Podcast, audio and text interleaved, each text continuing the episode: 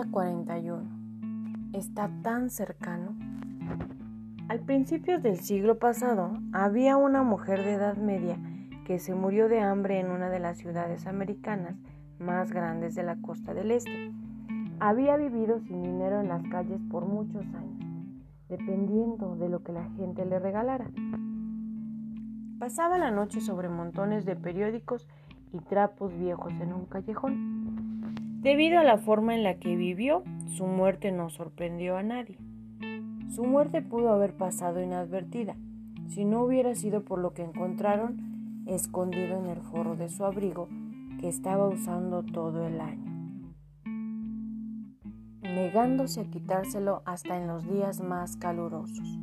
Entre los forros de su ropa, el abrigo cubría una gran fortuna, Montones de billetes de 100 dólares estaban amarrados y cosidos con cuidado dentro del forro.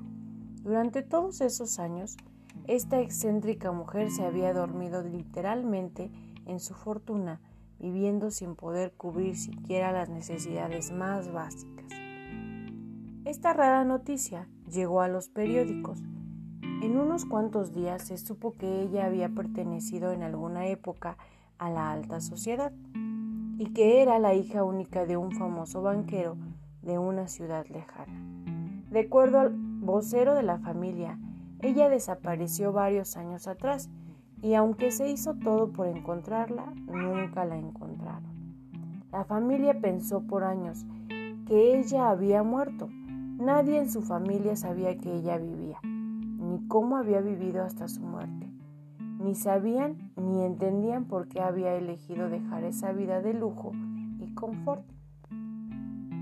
El dinero que encontraron en sus ropas era en verdad de ella.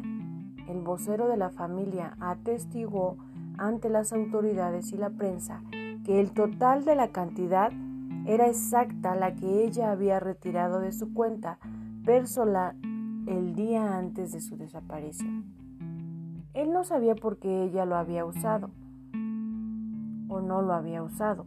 Existe la posibilidad que habiendo creído estar rodeada de riquezas, recibió tantos mensajes erróneos acerca del dinero que esto torció completamente su percepción. Quizá consideraba ella que el dinero tenía mayor valor para cubrirse del frío, o quizá sencillamente creyó que al separarse de su familia también se separaba de la fuente de su riqueza y por lo tanto tenía miedo de gastar el efectivo temiendo que lo podría reemplazar.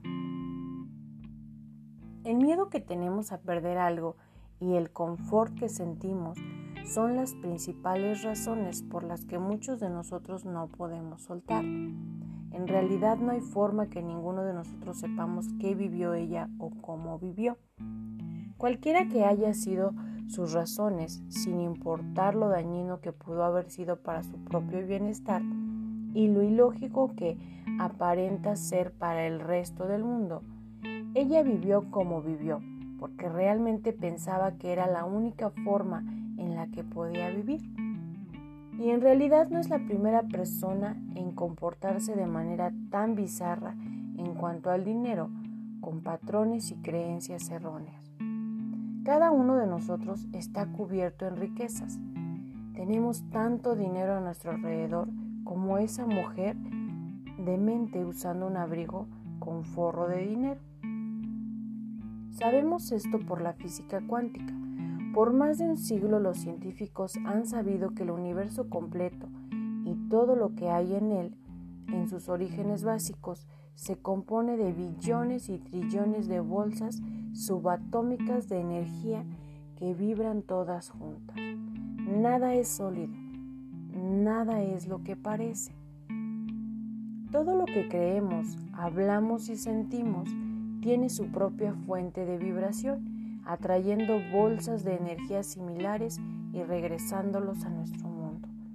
Cuando pensamos en el dinero, enviamos partículas vibratorias de energía que, buscan partículas similares y ellas se unen para formar lo que asociamos con el dinero. Si pensamos en el dinero está escaso, esa es la experiencia que nos regresa.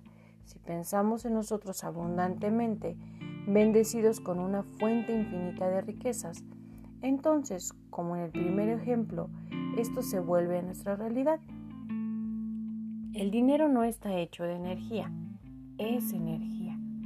Energía pura que responde a nuestros pensamientos. El único valor que el dinero tiene es el que le asignamos. Siempre está presente, como todo lo que podríamos necesitar o desear, simplemente esperando en la forma de energía, listo para responder a nuestras órdenes. Vendrá o se irá dependiendo nuestra atención. En esencial, el dinero está en todo momento, más cerca de nosotros que el forro de la ropa que usamos. Nuestro trabajo no es llamarlo hacia nosotros, sino recordar que ya está aquí. La acción del día. 1. Lee tu plan de negocios para la prosperidad. 2. Lee las 11 cosas de tu lista de agradecimientos. 3. Coloca tu cuota de dinero del día de hoy en tu contenedor y lee la afirmación que está en el contenedor tres veces. Espera recibir algo en regreso. 4. Bendice a todos los que están a tu alrededor incluyendo a los otros participantes en este experimento. Imagina cómo aquellos a quienes bendices prosperan y se rodean del bien. Entonces, bendícete a ti mismo e imagina lo mismo. Puedes continuar bendiciendo a la persona o personas en tu lista de bendiciones. El pensamiento del día. La abundancia no es algo que adquirimos, es algo con lo que nos sintonizamos. La afirmación del día. Estoy sintonizado con mi prosperidad.